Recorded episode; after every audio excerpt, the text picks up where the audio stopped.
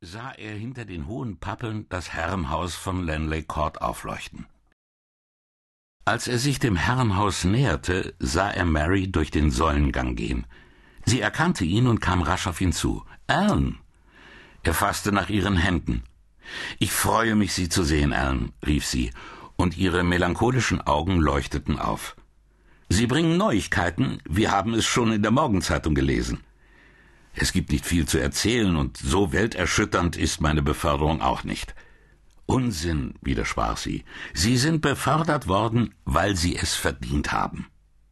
Beruhigt stellte sie fest, dass Alan mit prüfendem Blick das Haus betrachtete. Armer alter Lanley Court, sagte sie ernst. Haben Sie es schon gehört, Alan? Nächste Woche verlassen wir unser Haus. Sie seufzte. Man darf nicht darüber nachdenken. Johnny will eine Wohnung in der Stadt nehmen, und Morris hat mir Arbeit versprochen. Arbeit? fragte Ellen erstaunt. Sie wollen damit doch nicht sagen, dass Sie Ihren Lebensunterhalt verdienen müssen. Sie lachte. Aber selbstverständlich, mein lieber Ern.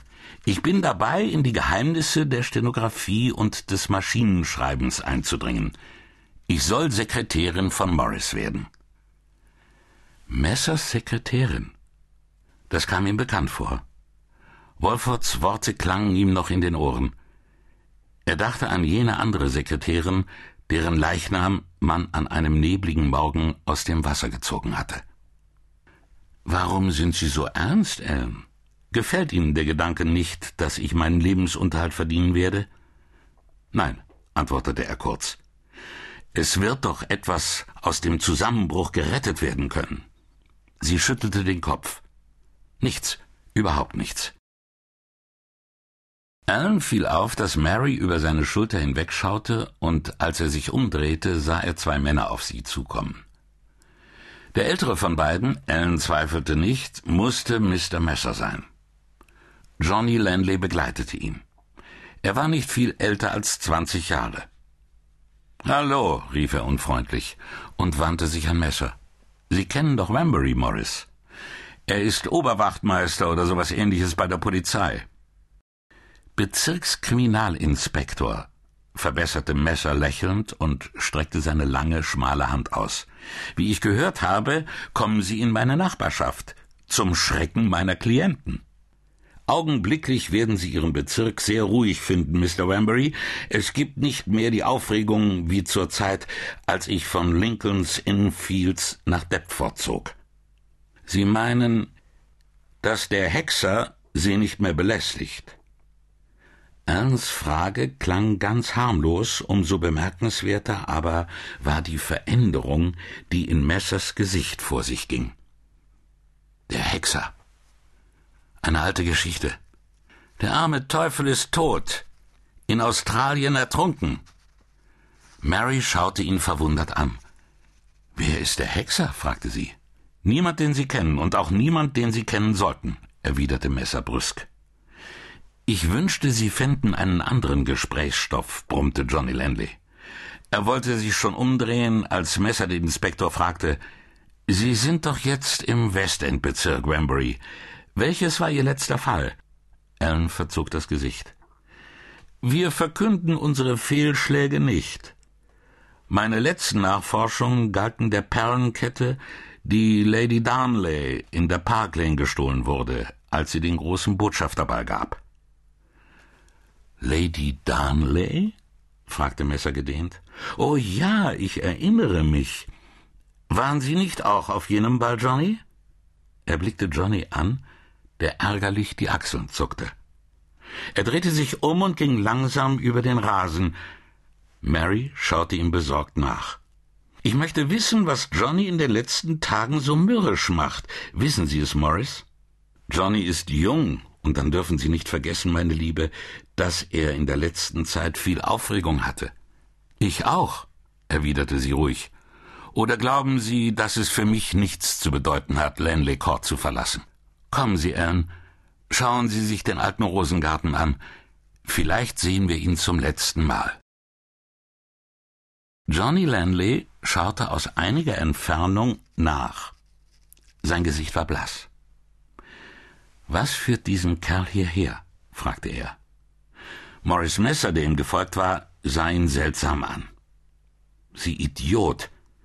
Bei der Erwähnung der Darnley-Perlen hätten Sie sich beinahe selbst verraten. Er hat nichts gemerkt, sagte Johnny verdrießlich und versuchte dem Gespräch eine andere Wendung zu geben. Haben Sie wegen der Perlen Bericht erhalten? Sind sie verkauft?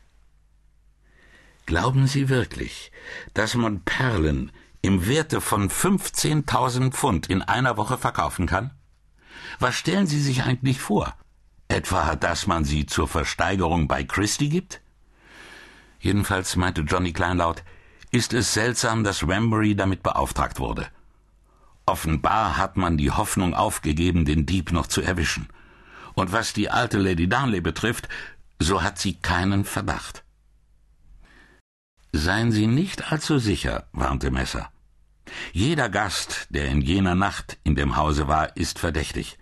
Sie mehr als jeder andere, da jedermann weiß, dass Sie arm sind. Außerdem hat sie ein Diener gesehen, als Sie kurz vor Ihrem Weggang die Haupttreppe hinaufgingen. Ich sagte ihm doch, dass ich nur meinen Mantel holen wolle. Warum haben Sie vor Wembury erwähnt, dass ich dort war? Weil er es wusste. Morris lachte. Aber ich will Sie beruhigen. Die Person, die man augenblicklich verdächtigt, ist Lady Darnleys Kellermeister. Glauben Sie aber ja nicht, dass alles vorbei ist. Er zog ein goldenes Etui hervor, suchte geziert eine Zigarette aus und zündete sie an. Johnny beobachtete ihn gespannt. Wenn die Wahrheit über die Perlen herauskommen sollte, ich meine, Sie sind sich doch im Klaren, dass auch für Sie Zuchthaus in Aussicht steht. Messer stieß einen Rauchring in die Luft. Ich bin mir vollständig im Klaren, dass für Sie, mein lieber Freund, Zuchthaus in Aussicht stünde.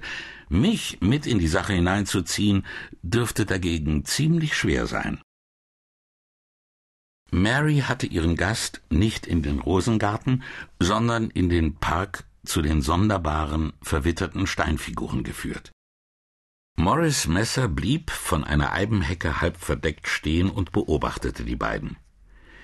Die Schönheit Mary Lanleys war ihm nie vorher aufgefallen. Als Mary den Kopf wandte, entdeckte sie ihn und winkte. Wo ist Johnny? rief sie ihm zu. Johnny schmollt. Entschuldigen Sie, das muss für mich sein.